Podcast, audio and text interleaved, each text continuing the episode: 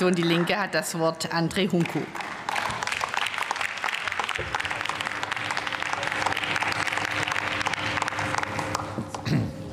Vielen Dank, Frau Präsidentin, meine Damen und Herren!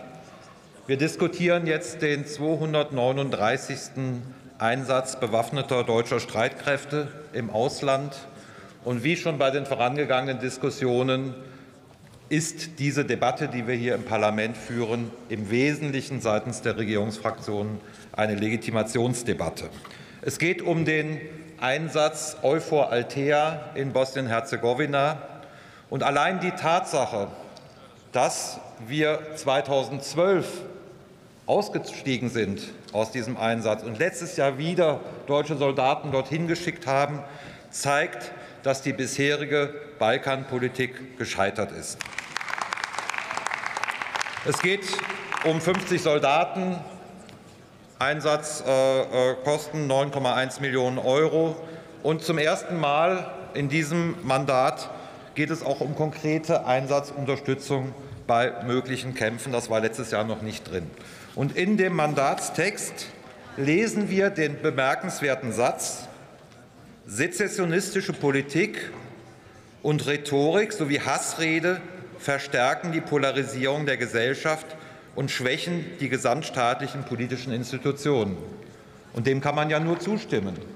Aber über 30 Jahre lang hat die Bundesregierung aus Deutschland, die verschiedenen Bundesregierungen auf dem Westbalkan auch sezessionistische Politik unterstützt durch einseitige Anerkennungen. Und dieser Doppelstandard, der hilft wirklich nicht weiter. Das Problem für die Menschen in Bosnien-Herzegowina sowie in den anderen Staaten des Westbalkans ist die mangelnde soziale und demokratische Perspektive.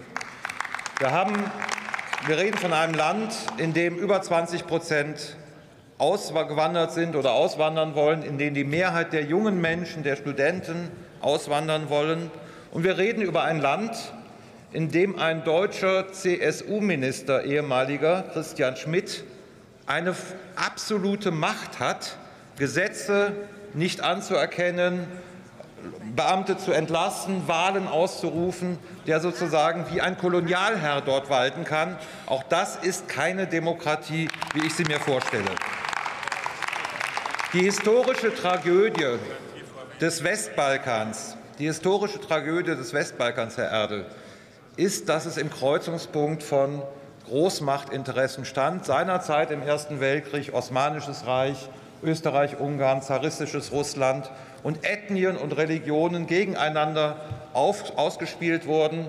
Heute sind es äh, China, ist es Russland, ist es die EU, die USA und die Türkei. Und wir müssen diese, äh, diesen geopolitischen Blick auf den Westbalkan überwinden. Äh, dafür äh, glaube ich, dass dieser Einsatz keinen Beitrag lässt. Komm bitte zum, kommen Sie bitte zum Schluss. Ich komme zum Schluss. Äh, liebe Bundesregierung, ceterum censeo, assengem esse libertandum. Im Übrigen bin ich der Meinung, dass Assange sofort freigelassen werden sollte. Und das ist dringend.